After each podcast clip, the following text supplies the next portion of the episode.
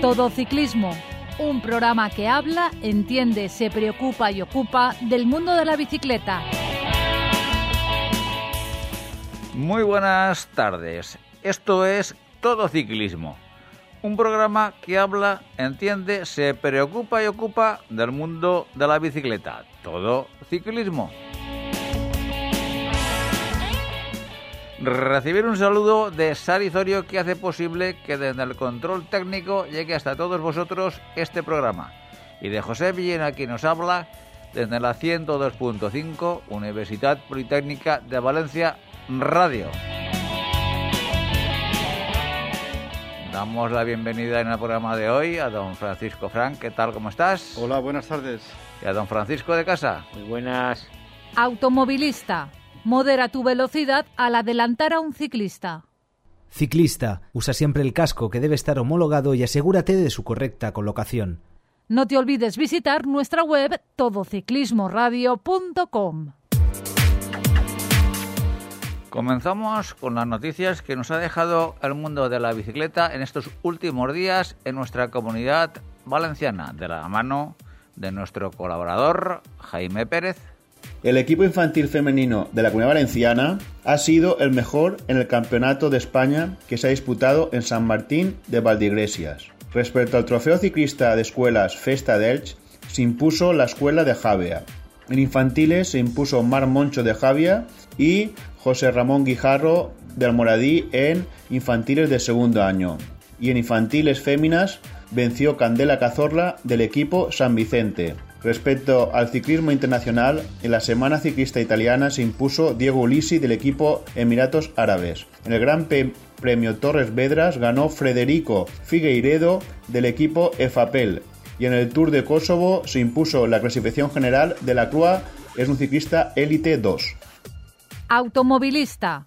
La distancia mínima para adelantar a un ciclista es de metro y medio y hay que invadir total o parcialmente el carril contiguo. Ciclista, rueda por el arcén cuando sea posible o en su lugar lo más arrimado a la derecha. Síguenos en Twitter, arroba todociclismo UPV. Don Francisco Franch, terminó el tour y con qué impresiones para ti. Pues yo recordaré siempre este tour como el tour de van Aert. Hombre. No me acordaré de Pogachar, porque Pogachar iba muy sobrado, pero a mí me ha, me ha emocionado ver lo que he visto. Lo único interesante, porque ha sido bastante aburrido el tour. ¿eh? Entonces, eh, la, la apariencia, vamos, eh, el aparecer en escena este, este, este corredor, pues es el aliciente que yo he visto para acabar el tour dignamente. Es decir, eh, Pogachar ha ganado, y es de forma indiscutible, ha ganado con cinco minutos y pico sobre el segundo. Pero, pero, yo tengo que analizar lo siguiente. Desde la etapa 8, que es la etapa que acabó, eh, que se subió la, Colombier y acabó el Gran Borman, en esa etapa y el día anterior, en es- eh, llevaba cinco minutos eh, el Pogachar a Vingegaard. Esos cinco minutos eh, los ha conservado hasta el final.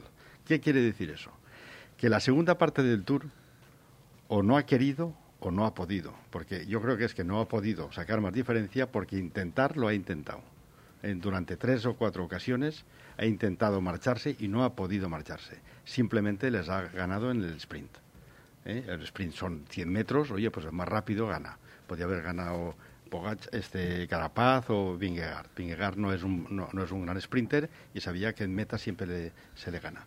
Pero yo, yo lo dejo ahí. ¿Eh? Es decir, la segunda parte del Tour, que es la que denota quién ha llegado con más fuerzas, tenemos que decir que Vingegaard ha hecho menos tiempo que Pogachar.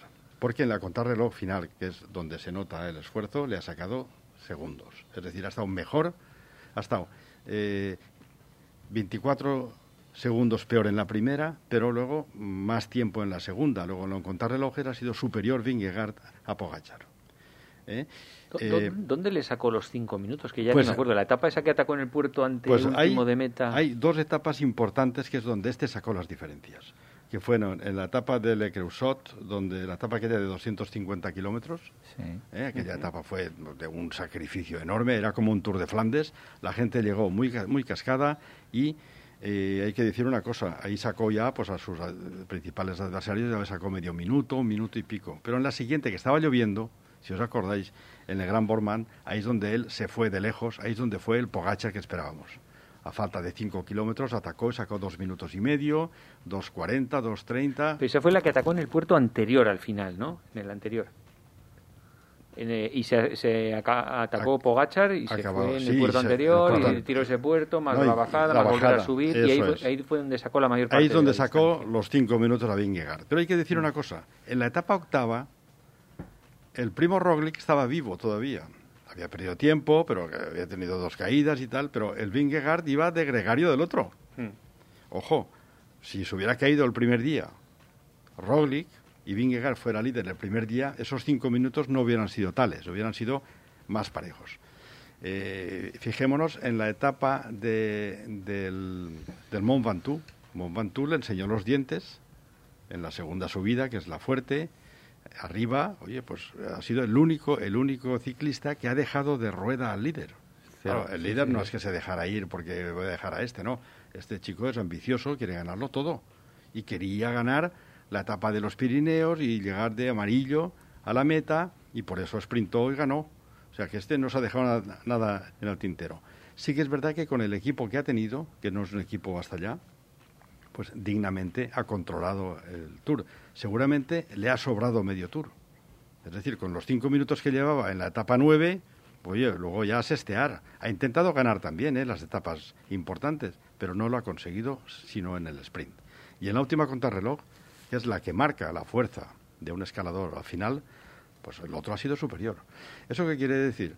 También puede ser que Pogachar haya decidido, como al principio hubo muchas críticas en los medios de comunicación sospechando de Pogachar, se pusieron y hayan dicho, a ver, tranquilidad, nos vamos a ralentizar y a mínimos. No, no, yo no lo veo. Que no? con 21 años que tiene o 22, no, no. Este, este, si puede, lo hubiera ganado todo. Este es de la... De la... Pues casi lo ha ganado todo. ¿eh? Bueno, ha, ganado lo que ha podido. Ha mm. ganado, bien ganado, ha ganado el mayor de la montaña, porque claro, el puerto de Le Portet, el puerto de Luz Ardiden, que es de, de, fuera de categoría, que es el último, puntuó al doble. Y él sabía que esa etapa sí que el equipo y los demás han fracasado absolutamente, porque nadie le ha planteado una batalla de lejos. Es decir, si el séptimo de la general o el quinto de la general hubieran atacado en los Pirineos, ahora yo, ahora tú, ahora yo, ahora tú, hubiera, hubiéramos visto qué hubiera pasado. Pero nadie le ha atacado. Nadie, eso es verdad. El día de, el día de y de Valurón con Le Portet era la etapa, la etapa reina, realmente, del Tour. Nadie se movió hasta mitad del Portet, hasta que él dijo, ahora me voy. Y, mm. cambió de ritmo y le siguieron dos, son los que están en el podio. Pero nadie lo, lo atacó de lejos para ver qué pasaba con el equipo, estrategias, es decir, los demás han ido a hacer segundo, tercero y, otros han ido a hacer cuarto, quinto, sexto. Es, un poco penoso eso, ¿eh? que, el segundo no haga un eso, vale, pero que el séptimo no intente algo desde lejísimo, saber qué pasa, o el once, no sé. Sí, sí. Bueno, yo, yo, yo pienso que realmente eh, este tour nos ha dejado muchas incógnitas, muchísimas incógnitas, y, todo por, por, resolver en otras citas donde se encuentren ciclistas que por circunstancias de caídas eh, u otras, pues al final no han podido estar y competir en buena lid. Entonces, eh, si nosotros, claro, como bien se está comentando, vemos que el segundo de la general eh, le, eh, Tadej Pogacar le, saca 5 minutos 20 segundos a Villen, como la, sí. Esos, son, tiempos de Armstrong, de la era Armstrong. ¿eh? Sí, no, no, pero me refiero, tú piensas que estamos hablando de un segundón, que cuando tomó la salida en el Tour de Francia, la tomó como gregario. Mm. Como gregario. Entonces, es decir, a lo mejor los primeros días, como bien dices, eh, Franch, si los primeros días, a lo mejor eh, Vingegaard no hubiese perdido el tiempo que perdía o, o las fuerzas en apoyar eh, bueno, y hacer su cometido, que los primeros días tenía que estar al lado de Roglic y apoyar y animar a Roglic y ayudar en lo, en lo, que pudiese. Con lo cual, ahí tú te estás dejando un extra de, de, de fuerzas que tienes que para los últimos días pues te hubieran hecho falta seguramente. Bueno, de, de, extra y de otras cosas. Si os acordáis de la segunda y tercera etapa, era el Mur de Bretagne y había dos, dos, dos, dos, finales en alto. Entonces, el líder era Roglic. Claro. Vingegaard estaba para ayudar en toda la etapa a su líder y en los últimos dos kilómetros se dejó caer. Claro. No entró a sprintando para sacar ni bonificaciones. ¿Por qué? Porque era el segundo. Entonces, todo eso, todo eso, él se dio cuenta que era líder en la etapa novena. La etapa novena y ya llevaba cinco minutos de retraso que son los que al final le ha sacado. Exacto. Y yo estoy totalmente de acuerdo contigo, Paco, en el, sentido de que eh, Pogachar no se ha dejado nada en el tintero, no se ha dejado nada. Es decir, no ha llegado un, un metro antes que los demás porque no ha podido. Eso es. En cualquier etapa. Entonces, ¿esto qué significa? Significa, claro, ya vamos a hablar de, una de algo que no se ha podido materializar, pero si, si hubiésemos visto competir este año a Roglic y a Pogachar, no sé exactamente si Pogachar se, hubiese, hubiese llevado este tour. Eso, eso es, es, que diciendo... es muy mayor, ¿eh? Comparado con toda esta gente joven. Bueno, ¿eh? pero está, con 30 años, pero 31 no, no, pero Está, está, todavía en plenitud de facultades para pelear por el Tour. Y al año que viene seguramente también. Entonces, ¿la, la circunstancia cuál es? Pero eso me suena, Pepe, a, a si Ebenepoel se hubiera retirado en el Giro. Habríamos pensado, ¡Wow, Ebenepoel habría ganado el Giro con la pata! Y mira lo que pasó después. No, no, pero vamos a ver, no compares porque eh, Roglic eh, es un sí, es un superclase. Es un superclase y está perfectamente contrastado. Es decir, ahí no hay ninguna duda, porque Roglic eh, tiene detrás un bueno un currículum deportivo con unos exitazos de impresión y es uno de los mejores ciclistas a nivel mundial. Eh, Pogachar, bueno, Pogachar eh, el, el, año pasado pues ganó en la última crono y porque yo no sé si el, eh, el, Jumbo en, la temporada pasada se confió con eh, las opciones y posibilidades que tenía Pogachar. Si el Jumbo hubiese ido a muerte a por Pogachar en la temporada pasada, no sé qué hubiera sucedido. Esta, que realmente ya sí que lo conocían, bueno, es que el segundo del Jumbo se ha quedado a, cinco minutos, eh, 20 segundos después de empezar a correr nueve etapas, eh, como bien dices Paco Fran, después para defender su posición. Bueno, y, que le ganó la última contrarreloj, no lo perdamos, son 30 kilómetros al final que están todos muertos, uno fue superior al otro. Totalmente. Entonces, eh, de, ahí que yo, mm, bueno... ¿Y cómo este, se llama este otro de su equipo que también ganó etapa, el escalador, que también es muy bueno, que se me ha ido de la cabeza ahora? Seb Cups. Eh, Cups, eh, eh, ese también, ojito, eh, que es bueno, bueno, subiendo. Sí, sí, subiendo, pero... pero es el falla, falla, falla en la, en, en la contrarreloj. Sí, pero, pero vamos a ver, aquí de, los que podemos hablar es de los que, al final, cuando se, se ha echado la llave al Tour, vemos la general y vemos los que están arriba. Sí y vemos que Pogacar lo ha ganado, Vingegaard está a 5.20, Carapaz a 7.03, O'Connor, que este podemos hablar de O'Connor, a ver, qué hace aquí, eh, eh, cuarto a, a, 10.02, eh, Kelderman a 10.13 y Enric Mas, el primer español, sexto a 11.43. Bueno, sobre eso de Enric Mas precisamente, yo leí un artículo hoy que estoy también de acuerdo con ellos, que el Movistar corre como si tuviese un posible ganador del Tour de Francia desde hace ya tiempo. dices, pero tío, igual hay que adaptarse a hacer otro tipo de carrera y si luego un año se te da bien vas progresando y vas a ganar el Tour. Pero bueno, vamos a ver. Eh, están ahí luchando como si estuvieran ahí en el podium todo el tiempo y están bastante lejos. Bueno, ¿eh? y han fichado un primera figura de cartel, que era Miguel Ángel López, que ha terminado a hora y media. Un desastre total. Sí, bueno, también hay que decir que tuvo una caída que seguramente pues le ha lastrado. Sí, sí, pero no fue una caída grave para retirarse. Sí, pero, pero, pero seguramente en esa caída también le lastró opciones eh, de estar peleando por el Tour. En fin, las caídas realmente es, es, un Tour más, como todos. ¿Cuántos, cuántos eh, se han dejado opciones de ganar un Tour porque los primeros días han caído? Entre otros, Contador que habrá perdido algún que otro tour por, por caída, seguramente. Perdió el, el Ifrum cayeron el que, el que ganó Nibali. Sí, Nibali se encontró con el tour porque se cayeron estos dos. Sí, sí, porque el invitado de piedra estaba, y estaba allí. Por eso eh, digo que muchas veces lo que estamos aquí eh, viendo es las opciones reales si todos compitiesen y ninguno hubiese caído. Claro, eso es, bueno, es un, mm, bueno, pensar, ver que hubiera sucedido. Pero es que no, estamos hablando de que el segundo de la general este año ¿eh? es un segundón, es un auténtico segundón. Y yo me pregunto, bueno, yo soy el director técnico de Lineos, con el presupuesto que maneja, es que un segundón ha quedado delante de, de uno de mis favoritos, bueno, porque eh, Ineos eh, es con tres o cuatro cabezas de serie y ha quedado delante de los tres o cuatro cabezas de serie que llevaba el, el, el equipo con mayor presupuesto mundial. No sé ni cuál ha sido el primero de Lineos. Que sí, eh, Richard, Carapaz, que ha quedado, tercero. bueno, que Carapaz, es verdad, ni tan mal. Carapaz, la verdad es que ha salvado un poco los muebles de Lineos. Pero vamos, eh, eh, si yo fuera patrocinador de Lineos, me lo haría mirar. Sí, en este momento Lineos no tiene un líder claro para, para ganar el Tour de Francia. Porque si se confía en Bernal, pues Bernal ha ganado el Giro de aquellas maneras, a un minuto y pico y tal, y, bueno, y para el Tour no sé qué hubiera hecho, pero es la baza que tienen. Tendrán que fichar alguna figura para lo que viene. Y lo que viene son jovencitos ¿eh? de, 20, 20, 24 años, que están eh, sobre todo este, Pogachar, Pogachar, puede que al final de Benepul, si le vemos en la Vuelta a España este año y se rueda en tres semanas, igual puede dar una campanada. Pitcock, el que tiene Lineos, que es un jovencito, también viene del, del ciclocross.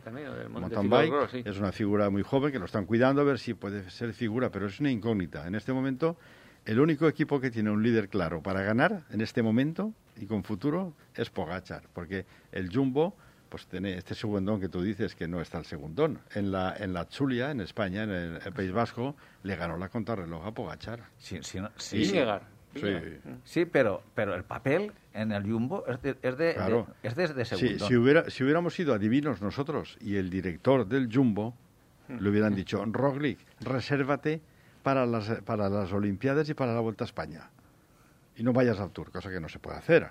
Pero claro, si hubieran tenido el líder Kingar desde el momento, las diferencias no hubieran sido tan grandes como hemos visto. De todas formas, yo tampoco los llamaría segundones, porque esto al final es como cuando Roberto Eras fichó por Armstrong segundón en el eh, equipo de Armstrong, pero son gente extremadamente buena. el papel, pero el papel de Eras en su momento con Armstrong era de ser un auténtico gregario de lujo, pero gregario. Sí, pero que son tíos que pueden ganar ellos perfectamente. O sea, no, pero que son unos tíos... Pero que su papel es de gregario. No, no pueden ganar. Bueno, ganó la Vuelta a España tres veces. Sí, pero cuando no estaba... Yo creo, pero ¿eh? cuando no estaba con no, cuando estaba en el Kelme. Sí, claro. Claro, ganó la Vuelta a España. y cuando estaba en el equipo de Armstrong también, él venía a la Vuelta de líder, yo creo. Bueno, claro, bueno, porque no venía Armstrong. No venía Claro, porque, en el Tour pero, de Gregario. Pero cuando coincidía con Armstrong en el Tour de Francia, él tenía que decir si Juan Armstrong a todo, vamos, como todos los que estaba, hasta el staff técnico, porque eh, el equipo era Armstrong. Sí, sí, sí. Si os fijáis, el papel de los gregarios, que ves que un equipo potente tiene tres escaladores que se van turnando, imprimiendo un ritmo enorme, al ritmo que van delante, subiendo, ir delante, eh, respecto del viento no supone ninguna ventaja, simplemente es que te marca el ritmo, te marca el ritmo y todos te siguen, pero no tiene físicamente ninguna ventaja, porque subes a 15 por hora y el viento ahí no hace nada. Entonces, esta gente se va turnando, hacen tres, tres kilómetros cada uno, y al final dejan al líder eh, solo. Bueno, pues se han quemado totalmente. Ninguno de ellos eh, podrían llegar a la meta con esa velocidad. Si alguien llega a esa velocidad junto con el líder, ya le miran mal porque este se, tiene que cambiar de equipo. Quiere decir que sí que puede ganar. Esos tres kilómetros últimos, que es lo que están los cuatro de la general, se desarrolla una cantidad de esfuerzo y de, y de, y de Sí, y se mueve, y se mueve una serie de, de, vatios tan brutales. Claro, que, que, no lo tienen todos al alcance. No, no, no, es imposible para eso Es, eso es lo que vale dinero a la hora de fichar a un tío. Que aguante a 400 y 500 vatios media hora, 35 minutos subiendo un puerto, que estos desarrollan los 500 vatios durante 3 kilómetros y luego van, se, se retiran, no, que se quedan muertos. Les, les veréis que se quedan parados prácticamente que les tienen que empujar porque no pueden ni llegar a la meta. Sí, pero si llega a estar, por ejemplo, Roglic, no llega a tener lo de la caída, que hubiese estado en su plenitud y todo eso, Setkus y Viñegar habrían estado hasta el final todos los días con él. Y habríamos dicho, madre mía, qué equipazo de gente. Pero, escucha, pero cuando se te descuelga estos, aunque le falten dos kilómetros para, para llegar a, meta, esos dos eh, eh, kilómetros a lo mejor pierden tres o cuatro minutos cada día en hacerlos. Sí, y, sí. y, espera que tienen un cuarto, de lo que luego hablaremos, que es Wood Van Aert. Van Aert es del Jumbo. Tremendo. Entonces, ese, ese vale no para llevarte a la meta ahora mismo, porque este corredor viene de, de ciclocross, mide un 84, pesa 80 kilos y tiene una fortaleza enorme y ha sido el primero desde hace 47 años que en un mismo tour ha conseguido ganar al sprint una etapa reina prácticamente la de Mont Ventoux, que hay que ser un escalador, eso no lo gana cualquiera, ¿eh? no lo gana cualquiera. Y, y luego la contrarreloj. Pero ha ganado etapas reinas. una contrarreloj, una etapa de montaña reina y la etapa final de París. Pero, pero ¿cómo, yo, la pregunta mía es, ¿cómo puede haber ganado una etapa de montaña tan importante como la que ganó con lo que pesa? Bueno, oye, Indurain, ganó en Luz Ardiden antes de ganar el Tour. Ya pesaba 87 kilos y ganó en Luz Ardiden. Es decir, luego ya para ganar el Tour le rebajaron 7-8 eh, kilos y le hicieron ganador de Tour eh, el año siguiente. Este hombre, Wood Van Aert, es un, es un, es, un, niño, también tiene 23 años, 24 creo que tiene, es muy jovencito, un diamante en bruto, mm, tiene una potencia enorme junto con el, con el Van der Poel. Van der Poel es más explosivo una llegada, más espectacular, pero no es este. Van der Poel no puede subir a Mont Ventoux. Mm, pero ¿Eh? Van der Poel incluso pesa un poco menos que este y mide un poco menos, ¿eh? aunque no lo parezca. Bueno, pero, pero tiene otro motor, es espectacular en cuanto y a ojo que Van der Poel le gana casi siempre a Van Aert. si tú miras el historial, Van Aert segundo, Van der Poel primero. Sprint. Pero bueno, este, este está dudando. A él lo que le gusta, como son niños, él se divierte con el ciclocross. Lo mismo que Van der Poel. Se han dejado la temporada y ahora se van al campeonato. Van a, a, las Olimpiadas. A lo que le gusta a ciclocross sí. van a ciclocross.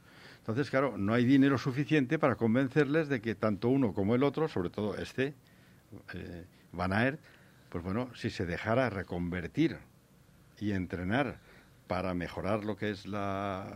que no fuera sprinter, sino que, que pudiera terminar las etapas de montaña adelante, tendríamos un ganador de una, de una gran vuelta por la capacidad que Exacto, ahora mismo ya pesa 78 kilos, que era lo que pesaba Indurain, yo creo. Sí, Indurain medía 7 centímetros sí, más. pero por eso que ya está en un peso que, que se, se lo rebajan un poquito más. Y este tío es una cosa tremenda, ¿eh? Podría ser. 6 kilos y un entrenamiento específico para ganar grandes vueltas. Yo creo que esa es una incógnita que habrá que seguir. Desde los tiempos de Bernardinol, Bernardinol consiguió en un tour ganar al sprint, ganar una etapa de alta montaña y ganar la contrarreloj por cierto, creo que ganó las dos. Y luego lo hizo anteriormente Eddie Merckx. Eddie Merckx se metía en los sprints. la primera vez que oí la palabra Eddie Merckx era en un mundial que se metió, le salió por detrás de, de Jansen, que era el sprinter que iba a ganar de calle. Oye, ¿quién es? No, no sabía la gente ni cómo se pronunciaba. Había muchas K y muchas X y no sabía ni pronunciarlo. Apareció allí de momento en un mundial y ganó. Entonces, claro, con 21, 22 años. Entonces, este hombre pues eh, eh, yo creo que hay que seguir la pista. ¿Qué pasa con Van Der Poel? Para mí ha sido la gran sorpresa agradable de este, este tour, por lo que digo, porque, oye, Pogachar en la etapa octava ya había ganado. ya había ganado. Es decir, ya no ha ganado, ya se ha dedicado a, a sestear. A, no, a las bonificaciones. Bueno, sí, A, defender su puesto y, el tiempo que, le lleva a los demás y poco más. Y, el año que viene, pues vamos a ver qué pasa con la Vuelta a España, después del Mundial y de las Olimpiadas. Eh, aquí dicen que va a venir Roglic. Eso comentan. Y dicen que va a venir también. Y seguramente Pogachar, que eso está. Eh, Pogachar, ha dicho que va a ir a las Olimpiadas. Y ya veremos. bueno, Que, pero que todavía no ha dicho que no. Pero que la participación de la Vuelta a España este año puede ser de lujo. Totalmente. De gente que en el Giro pues, ha pasado el Giro, puede estar ya Mikel Landa por aquí, ya está recuperado puede estar Ebenepul, porque ese, el, ha dicho que va a venir. No, pero se ah. está, él no ha dicho nada, pero se está estudiando que el año que viene quiere hacer una grande con garantías. Con lo cual lo que tiene que venir es a la Vuelta a España a correr, a acabar tres semanas, a ver qué pasa, sin, sin ser favorito, a ver qué pasa. A, experimentar, a experimentar, ¿Eh? claro, capacidad de cómo, funciona, cómo está este año. Tenemos eh, para las Olimpiadas, que luego comentarás, Paco, yo, yo creo que hay un favorito claro, que es Pogachar el que está eh, a tope en el, en el Tour, a una semana vista, puede que arrase.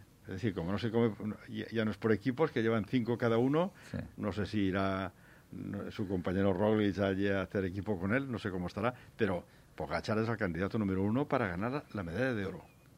lo que pasa es que también hay muchas estrategias, depende si pillas la... Bueno, pero tienen Mohori, es que tienen, tienen eh, el Mohori, que también es esloveno, sí, sí, ha ganado dos etapas. No, no, sí, sí, tiene una selección... Eh, y Roglic, si, está, Eslovenia tiene una selección que es tremenda. Claro, puede ir a la Vuelta a España y entonces va a trabajar todos en un equipo, por lo menos de cinco, tienen tres figuras ya, ¿eh? Sí, sí, totalmente. figuras ahí que nosotros no las tenemos. Y ojo Ni de lejos. Y ojo que el recorrido tiene 4.800 metros de desnivel acumulado, que no es una cosa... Sí, tiene tres, siete puertos, creo que son tres de primera, de segunda, pero es una capa de 240 y pico, ¿no? Sí, y es, un mundial exigente donde también se está preparando el, este, la selección española para ver la baza del Bala. El Bala tiene una chance ahí. Sí, lo que pasa es que ya viendo estos personajes, el Van, Van der Poel no sé si va.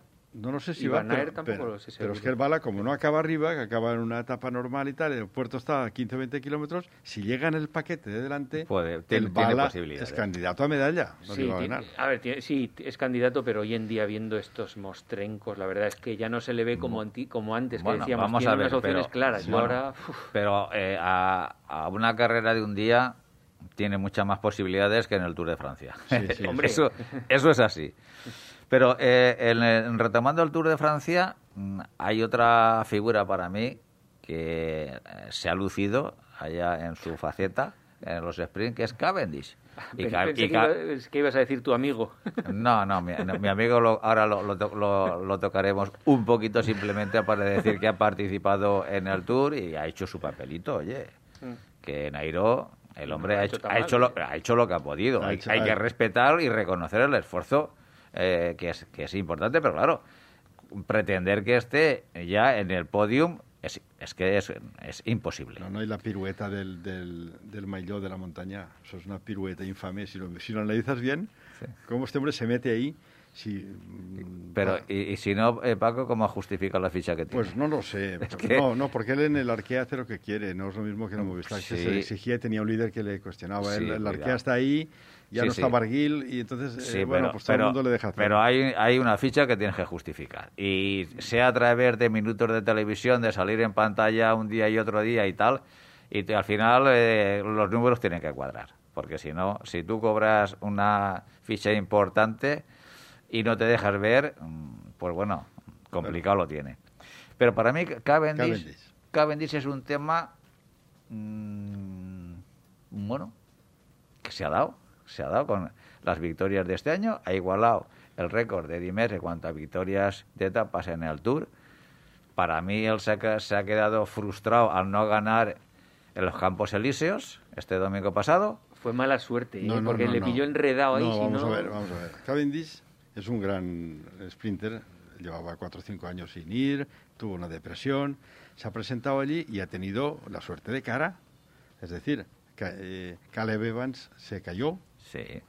Se cayó, se arrastró por allí y luego se ha quedado prácticamente, el Tour se ha quedado sin sprinters este año. Se han caído la mitad, eh, en fin, se ha quedado prácticamente solo y tiene la ventaja que tiene un Morkov, que es un lanzador espectacular, que si os fijáis en una etapa dejó de pedalear para que ganara el compañero, después de haberle tirado en el tren, ¿no?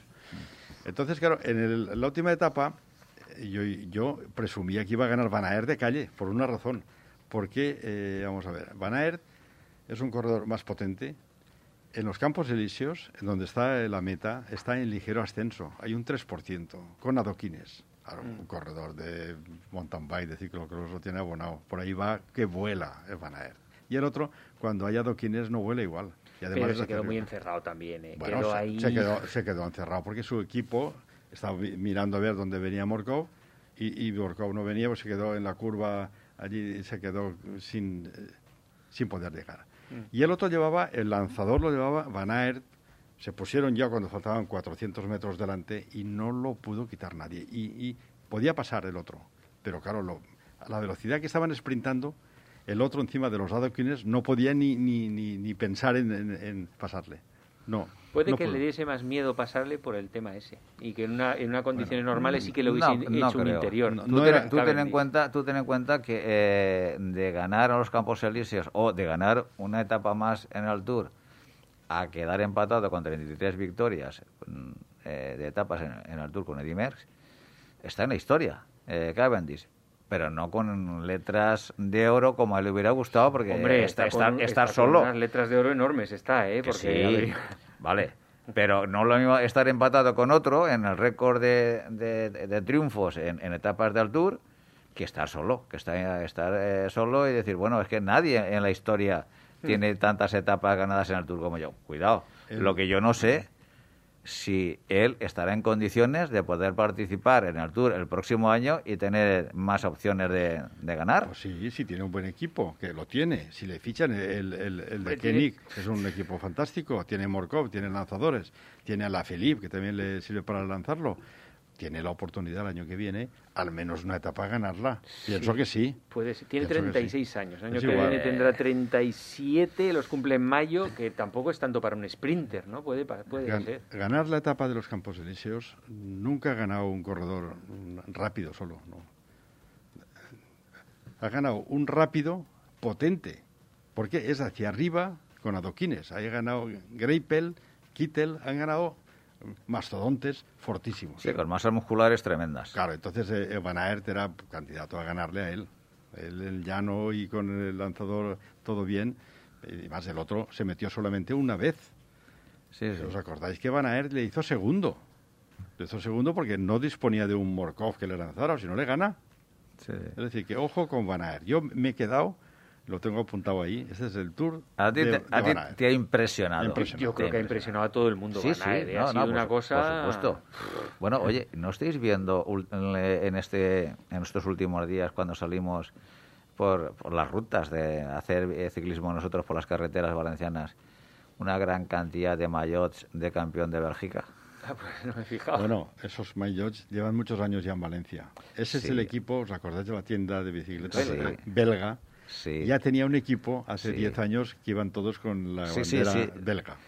No, mm. pero independientemente, eh, que, eso, vamos, sí que lo sabemos, yo he visto un montón, además, y cuando la, equipación es nueva se nota enseguida. Lo, digo porque realmente a los aficionados en España yo creo que este perfil de ciclista ha calado.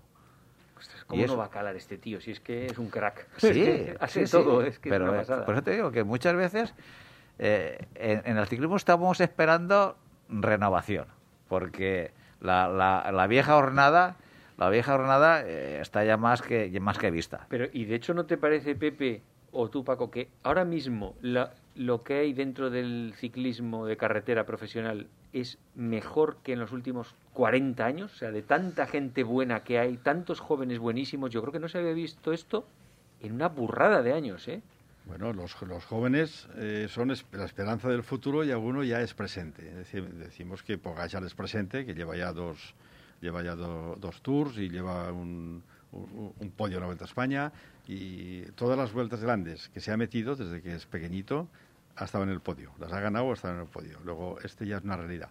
Luego tienes dos o tres más que yo me gustaría saber, estos con 29 o 30 años, ¿dónde estarán? Es una incógnita, porque vamos a fijarnos en el caso del Bala, de, Valverde. Valverde con 41 años sigue siendo, el, para mí, el ciclista más impresionante del todo el pelotón. No puede ganar el Tour, porque con 41 años si gana el Tour los demás se tienen que ir a casa a llorar. Pero bueno, hace un papel digno. Puede que en las Olimpiadas saquen la medalla. Eh, ha hecho segundo en una etapa. campeón del mundo hace dos años. Es decir, oye, el día del Leportet estaba allí. Claro estaba allí a un minuto de los de delante, o sea, es impresionante los 40 años. Hizo segundo en una etapa. segundo en una etapa porque el que tenía delante era el, el, que, es, un especialista de alta montaña. Eh, que va, a una hora y pico de la general. Y que vivía en la zona y que se conocía la bajada perfectamente. conocía las carreteras de Andorra, por eso el Bala dije, voy a dejarle que este se conoce hasta los baches. Pero bueno, es una incógnita. ¿Qué, ¿Qué será de todos estos que hablamos ahora, que tienen 22, 24, 25 años, dentro de 15 años? Sí, sí. ¿Eh? A, lo mejor ni están ya corriendo, ya saber. bueno, y, luego, eh, eh, hablando ya del, ciclismo patrio, hay que decir que es la tercera edición seguida que el ciclismo español no gana una sola etapa. Y en, en lo que va del siglo XXI pues eh, yo creo seguramente que ha sido la peor participación en cuanto a resultados, los peores resultados del ciclismo español. porque no ha ganado ninguna y ha quedado sexto eh, Enric Mas y, octavo, noveno. Eh, noveno, Pello Bilbao. Noveno, Pello Bilbao. Con lo cual al final dices, mm, bueno, eh, hay, que, hay que hacernos mirar, el ciclismo español es lo que hay. Pues tú mira, mira son las cosas. siempre he hecho en el Tour, casi siempre, la clasificación por equipos. Sí. Hubiera bastado este año que Carlos Verona hubiera estado bien para entrar en algunas etapas delante, a dos o tres minutos del líder, serían campeones por, por equipos. Sí, pero una cosa es, que... ¿El Movistar dice? Sí, sí pero, si han quedado novenos. No, no, no, falta, pero falta uno, es que puntúan los tres de cada etapa. Cada etapa mm. puntúan los tres mejores de, por equipo. Sí, pero han quedado muy lejos, no es que hayan quedado el segundo ni el tercero. Antes tenían uno, tenían a Valverde, tenían a, a, Enrique Mas, o, a, Soler, que entraban ahí, entraban, que hacía tres, cuatro, siete, doce, iban sumando todos los días y al final se veían en la clasificación los primeros, sin hacer casi nada. Eso, es, lo, que te iba a decir, Paco. Es que estamos acostumbrados que el Movistar gane por equipos sin ser el mejor equipo. Que eso es una... Es decir, yo no sé cómo se puede reestructurar esa clasificación, que lógicamente, claro, los tres primeros por etapa es lo lógico, que al, final salga el mejor eh, eh, equipo, pero luego en carrera no es el mejor equipo. No es. Normalmente, a, veces que sí, pero normalmente no. Tú metes a, dos tíos en una escapada de 15 minutos y revientas la clasificación por equipos. y luego es muy difícil de quitarte de ahí. Por eso vigilan que entre uno solo, porque si la escapada bidón se va a 25 minutos, te ha ganado la clasificación claro. por equipos ya. Sí, bueno, el, Enric Más entiendo yo que vendrá la Vuelta a España. Eh, sí, bueno, yo ¿Se considera suspenso? Yo creo, no, yo creo que sí, ¿eh? Ayer le preguntaron y no quedó muy claro. Bueno, pero vamos, en principio mm, estaba dentro de su programación. Eh, vamos a ver si al final eh, viene o no viene.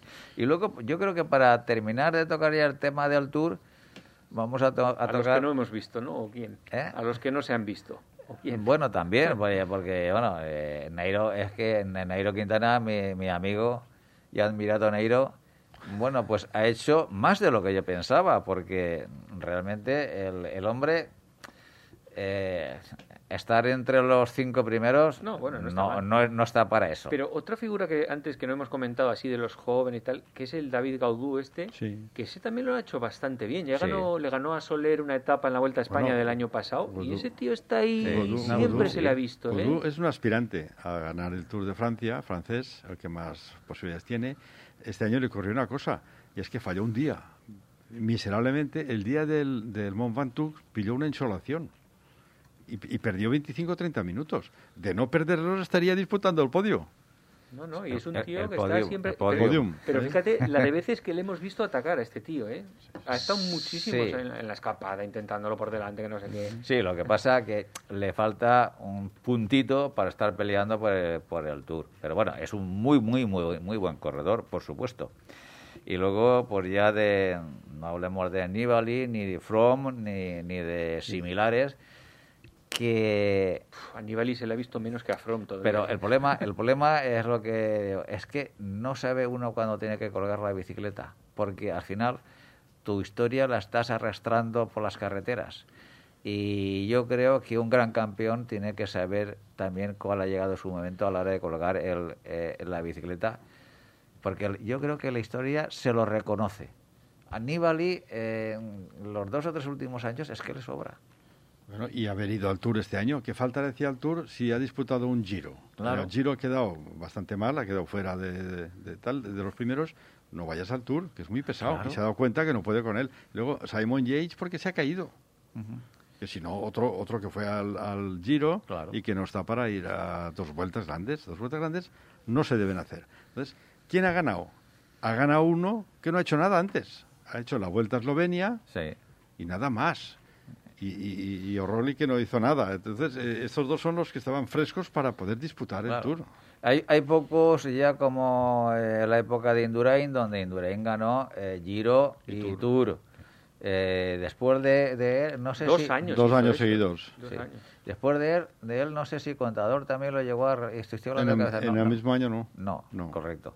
Entonces, por eso te digo que al final eh, también son épocas distintas, eh, las condiciones de, los adversarios son las que son en cada, en cada época y en cada circunstancia. De todas formas, de eso que dices de esa época, pero Pogachar no es que esté dormido hasta el Tour, ¿eh? que lleva ya este año un montón de victorias. Sí, sí, no, no, no. es como la época de otros. Sí, y ha hecho muy buen, muy bueno, y ha, ha, tenido triunfos en, en, carreras de, en primavera y demás. Sí, sí, la Lieja, claro. un montón. Lo que pasa es que ya para tocar un último tema que nunca nos gusta tocar, porque es un tema peliagudo, es eh, lo que se ha hablado, eh, bueno, de la visita que tuvo el Bahrein de los gendarmes. Eso es un, tema, pero es que hay otro tema que ha, eh, que, que ha salido en un periódico suizo, Le Temps, donde ha recogido, bueno, opiniones de tres eh, ciclistas que, están que han corrido el Tour y donde han dicho ah, que los de los sonidos los de los sonidos eh, metálicos nada normales en bicicletas de equipos muy que han, que, han, marcado ellos. Y mira por dónde que coinciden con los mejores equipos del Tour.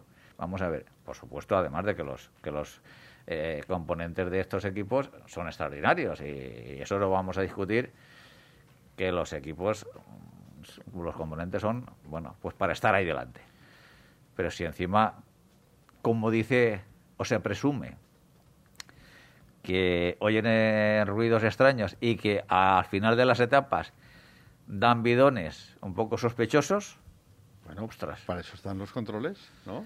Sí, pero claro, sí, controlan, controlan las bicis y las personas. Yo creo que, vamos a ver, si, si dicen que en el núcleo de los bujes de las ruedas hay una, una, especie de, de magneto que produce una ayuda, vamos a ver, cualquier energía para que funcione la tienes que alimentar con una fuente externa, es decir, tienes que tener una batería. Sí, pero aquí lo que están diciendo ahora que, es, que estamos en 2400, no, no, igual han inventado otra cosa. Pero aquí lo que, lo que se está suponiendo es que ya son acumuladores de energía por un momento puntual. Sí, como, lo, como el, En los Fórmula 1 y... Como el kern ese de los coches de Fórmula 1. exacto. acumulas ahí energía y luego cuando necesitas... acumulan en las frenadas. En las frenadas, sí, claro. en las frenadas. Pero eso me parece absurdo en una bicicleta. Y además, ¿para qué están los jueces? Si van allí y le pasan el rayo láser a las máquinas. Vamos a ver, yo, yo eso me parece demasiado sofisticado para un cuadro de carbono en una bici tan que está Eso pesa, ¿eh? Eso tiene que pesar. no, bueno, depende y no tanto, Paco, y no, tanto. Si tienes un magneto, magneto es metal y metal pesa pues bastante. Yo esto lo veo un poco digno de Iker Jiménez, no de, de realidad. Oye, eh, yo no digo ni que sí ni que no. Vamos a ver, hay opiniones eh, mm. dentro del pelotón eh, que ha corrido el Tour y, bueno, y porque ya decimos que eh, esa interpretación de esos sonidos eh, pueden ser A, pueden ser B o pueden ser C, no lo sé. Simplemente, yo no digo ni que sea A, ni que sea B, ni que, ni que sea C. Por supuesto que no. ¿Cómo lo voy a decir yo desde aquí sin, sin tener más pruebas? Obviamente que no. Yo lo que digo es lo, simplemente recojo lo que se ha publicado en, en la prensa internacional. ¿Y tú, das, Pablo, a eso? ¿Tú crees que el Tour de Francia, con su prestigio, se puede exponer a que un juez vaya allí, mire una bicicleta de Pogachar y detecte que este ha ganado porque lleva unos aceleradores magnéticos en los bujes? A mí también me parece una cosa tan surrealista. Eh, escuchar, ¿tú te crees que el Tour de Francia se puede exponer a que gane siete veces Armstrong y que luego se la tenga que envainar?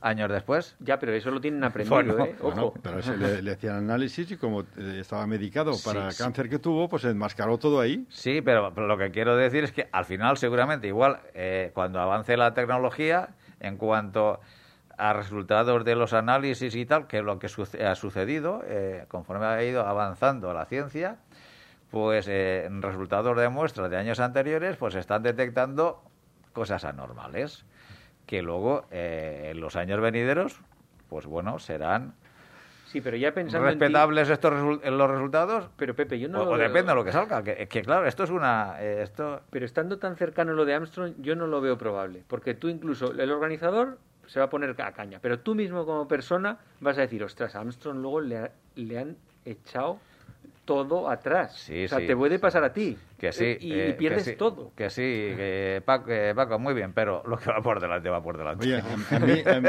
a, mí me, me, encantaría, ¿eh? aparte del disgusto deportivo que puedo tener, de que es verdad que esto tuviera unos magnetos en los bujes que como los, coches de Fórmula 1, eso sería la bendición del cicloturista. No, no, no, no, para el cicloturista no vale porque tú ten en cuenta que nosotros necesitamos ayuda, los que ya tenemos no, necesitamos 500 vatios y no, no dos como eh, ellos. Claro, claro, es decir, la diferencia es que lo que eh, ellos le valen para dos o tres minutos, eh, nosotros necesitamos cinco o seis horas. Entonces, no es lo mismo, no es lo mismo. Pero bueno, y yo creo que esto es lo que, lo que ha dado el Tour.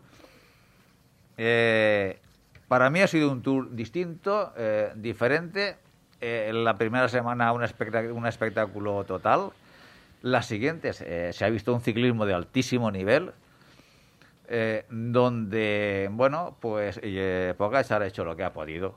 No, no ha tenido más triunfos porque no, no ha podido más. Enrique Mas tuvo ese, ese puntito que eh, no recuerdo en la etapa que fue, que estuvo a, punto de ganar ya 300 metros, Pogachar le echó, la, le echó mano y ganó Pogachar. En fin, hemos estado ahí.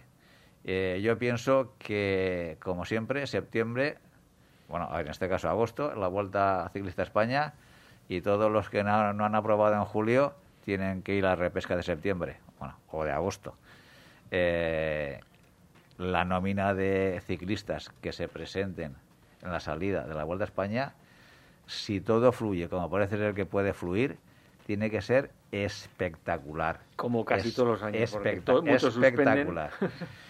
bueno, pues dejamos aquí todo lo que hemos visto y analizado del Tour de Francia 2021 y pasamos a hablar con nuestro colaborador Vicente Achuara. Automovilista. El claxon está bien si se usa como aviso, pero nunca para molestar. Ciclista. También es importante no ir detrás de camiones u otros vehículos que nos impidan visibilidad. Búscanos en Facebook. Todo Ciclismo UPV Radio. Don Vicente Atsuara, muy buenas tardes. ¿Qué tal, don José? Muy buenas. Bueno, pues, eh, ansiosos de, hablar contigo y, ver con qué nos sorprendes hoy. Bueno, pues eh, en, conversación previa me había comentado Paco de la casa, pues que por qué no hablábamos del tema de los motores, estos que se ponen en las bicicletas. Muy interesante, Vicente, muy interesante. Pero, Vicente, tú ya tenías una, ¿no? ¿Vas a montarte otra? Sí, Exacto, eso es lo que pasa. Fíjate, es que el tema es el siguiente. Yo me compré una en, en, periodo de reflexión del confinamiento pandémico que tuvimos. Mm. Pues me compré una, pero es una Cannondale, pero es una bicicleta de carretera. ¿eh? Más bien, pero de carretera además es de, de, estas de tragamillas, no es de estas ni la más ligera ni nada. Tiene una batería de 500 vatios, le he sacado 180 kilómetros de autonomía, en fin. Qué bien, la verdad es que... Lo que pasa es que, claro, pues esas cosas que vas por ahí y vas pegándole vueltas, como cada vez, bueno, se te ocurren cosas nuevas, ¿no? Entonces, eh, estuve hablando con Paco Frank, bueno, y también con Pepe Villena, que también, bueno, es un, cuando nos dijo que se había puesto el segundo motor en el trique, digo, bueno, eso ya es... Eso es para despegar ya. Total, que empecé a pegar vueltas a la cabeza y coincidiendo este verano, pues que estaba yo en Pirineos, están zonas en las cuales pues hay unas pistas fabulosas, maravillosas para ir allí y, en bicicleta de montaña, todo aquello tal, que me pasó por la cabeza y digo, ¿por qué no me monto yo un motor de estos en la bicicleta de montaña? Porque tengo muchas, tampoco es cuestión de comprar una nueva porque no le voy a dar un uso, digamos, tan, tan, tan exhaustivo, ¿no? Y entonces, bueno, pues bajo el asesoramiento de, digo, de Pepe Villene de Paco Frank, pues al final me he decidido y he comprado un motor central, eh, no, no el de buje, el que va buje, montar el buje trasero de la rueda, que si ya conocía yo cómo iba y la verdad es que no me acaba de convencer y sobre todo para la bicicleta de montaña. De paseo quizás vaya bien, pero la bicicleta de no me convencía. Y en eso estamos, o sea, eh, entonces ahora estoy en fase de decidir qué bicicleta le pongo el motor ese, unos acoples que hay que hacer, pero bueno, hasta ahora el proceso ha estado bien. Pero Vicente, ¿tú ya, ya has recibido el motor? Sí, sí, sí, ya, ya, ya lo tengo todo. has recibido, eh, ¿Tú que has recibido el motor y batería? Sí, sí, todo el mismo paquete. Una caja súper bien presentada. La verdad es que no esperaba yo que, a los chinos. Por eso al final llegan donde llegan. Pero eso, dónde se pide? ¿Lo, has pedido allí a China? Sí, en, sí, sí, en, en, Alibaba, este en AliExpress. ¿Y, cuánto vale?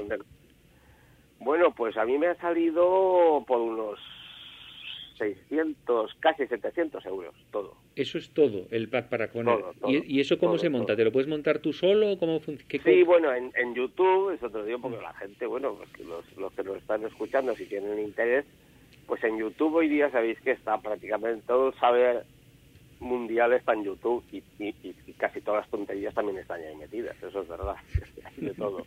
Entonces, bueno, pues la verdad es que hay varios vídeos explicativos que te lo explica muy bien, tampoco tiene mucha ciencia, ¿no? Pero bueno, te, lo ves, lo ves eh, en vivo cómo se hace y realmente no es demasiado complicado, que tenga un poco de nociones de mecánica, pues se puede hacer bastante fácil. Es un es un motor Paco pues que va eh, va metido, digamos, o anclado al eje del pedalier. Tú quitas el eje del pedalier y eso lo sustituye. Y, y, metes este, efectivamente. Metes este y ya lo vas acoplando después y luego vienen las conexiones y todas las cosas esas, ¿no? Pero vamos, en principio no... no, o sea, que hay, hay, hay, un vídeo en YouTube, digamos, que te indica desde 0 a 100... Bueno, uno como, uno como mínimo, ojo, uno como mínimo. Hay muchos, hay muchos vídeos. Pero me, surge una duda, Vicente. Eh, eso, el motor supongo que le aplicará una fuerza bestial a esa zona y la mayoría de las bicis a lo mejor no están preparadas. ¿O no? ¿O eso no, afecta a eso? Hay una leyenda, sino hay una leyenda urbana mm, digo leyenda urbana porque por las por la gente que ha hablado yo entre otra, entre otra gente ya te digo Pago Frank pues me dijo que no, que no es. Y la leyenda urbana es que mm, algunos defensores del motor en el cubo trasero de la rueda dicen que cuando montas el motor ese, pues entonces después con el traqueteo y estas cosas, pues a veces se aflojan los tornillos y a veces está un poco así, ¿no? Yo, por la gente que ha hablado, desde luego, montándolo bien no han tenido problema, lo cual no obsta, pues que lógicamente hay que, cuando, cuando hay que revisarlo, ¿no? Hay que mantenerlo. Y luego también otra cosa, mm, esto es muy importante, es evidente que como una bicicleta montada de la fábrica, que te la saca en una fábrica que sea de garantía, ¿no? Y tal, como eso no hay nada, no nos engañemos porque para eso están. son ingenieros que desde el principio incluso el propio chasis está diseñado para eso. Ahora bien, eh, si tú la bicicleta tampoco la vas a dedicar a, ir a, a lo bestia, iba a decir, bueno, ir a tope por ahí, ¿no? Incluso compitiendo, cosas de esas, que, que no tiene lugar, porque este lógicamente pesa más que el otro. Yo hoy hay mil guías de bicicletas de montaña que están sacando unos pesos con motor y todo, que es increíble. Bueno, entonces yo creo que no, no, no va a haber ningún problema. Desde luego, eh, bueno, yo sí que cuando lo monte os tendré informados. ¿Y, y, tema, ¿Y tema disipación de calor, Vicente?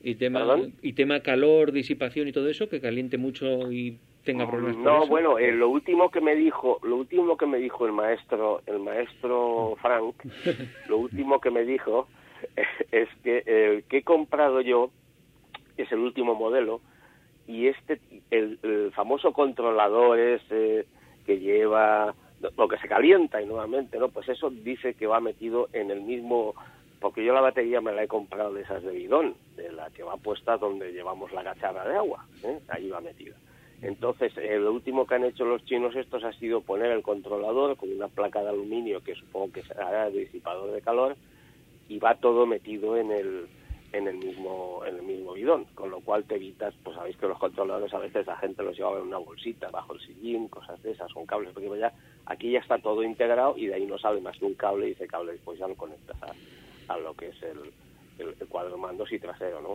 O sea que realmente, no, que, ojo que no me he puesto todavía, ¿eh? que estoy hablando de lo que he visto y lo que me han eh, explicado. Eh, que a mí me está surgiendo las ganas también de probar eso, ¿eh? ¿No te crees? Vicente, yo, desde luego lo tienes a tu disposición cuando lo acabe, ¿eh?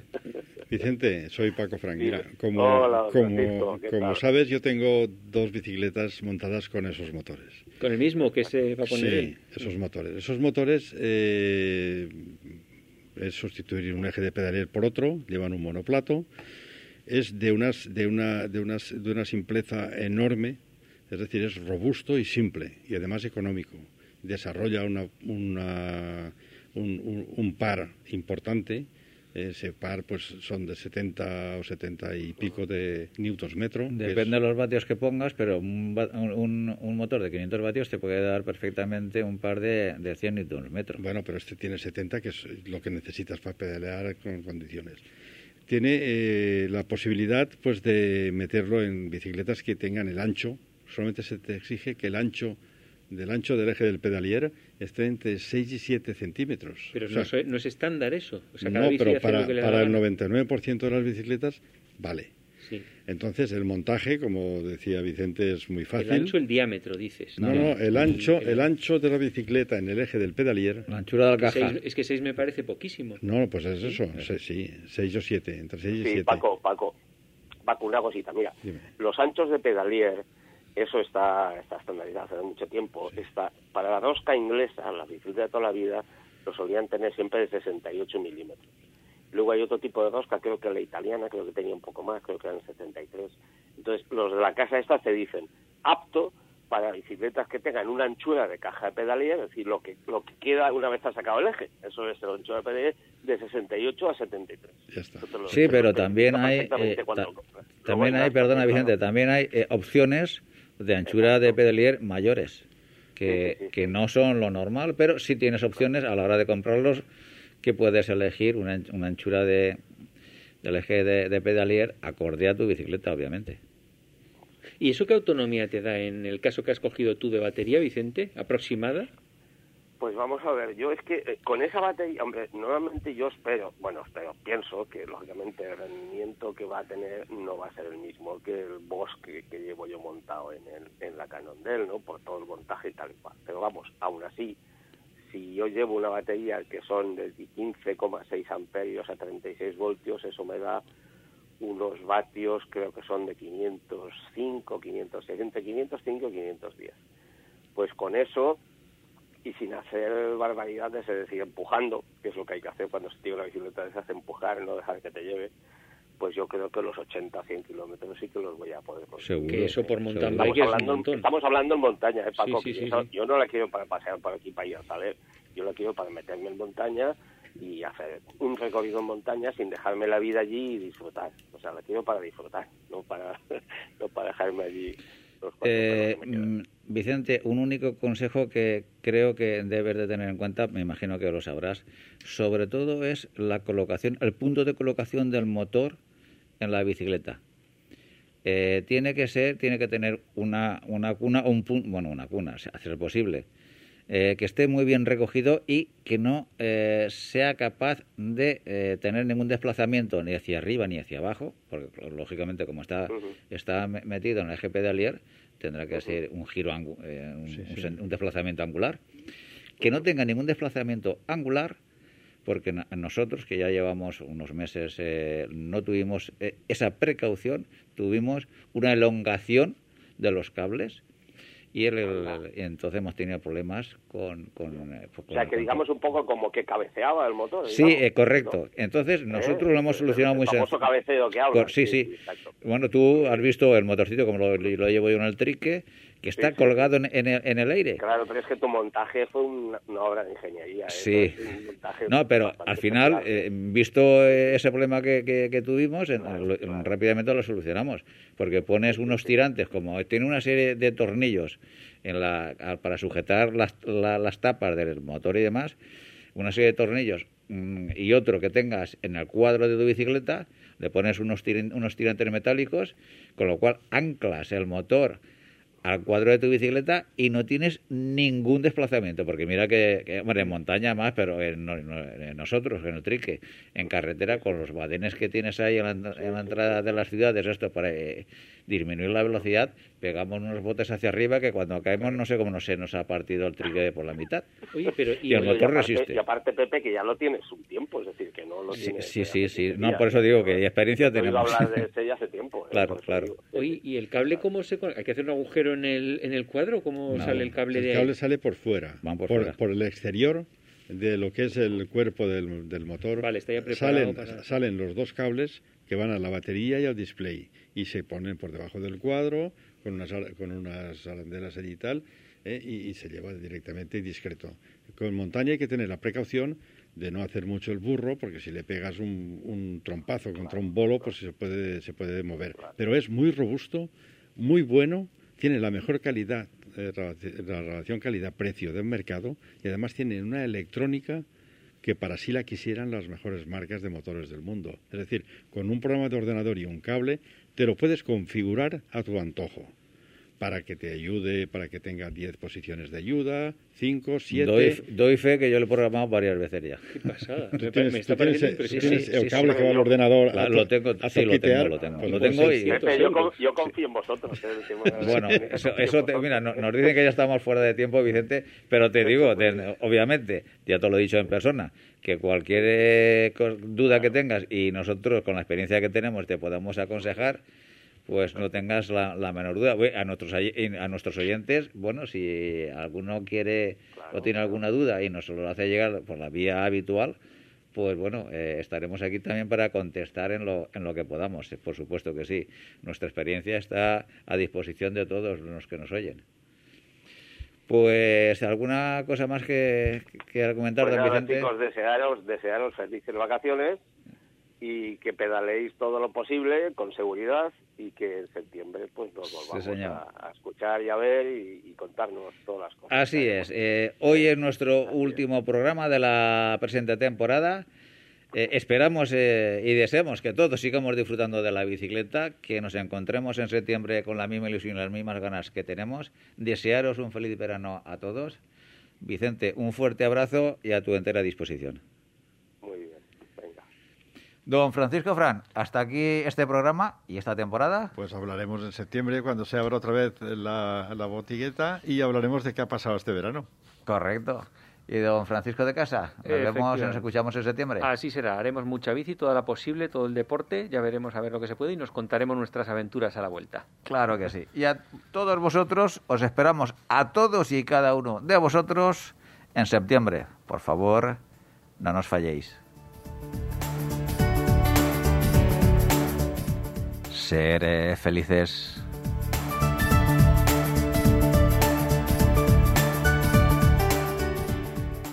No te olvides visitar nuestra web todociclismoradio.com. Acuérdate de ponernos una reseña en iTunes.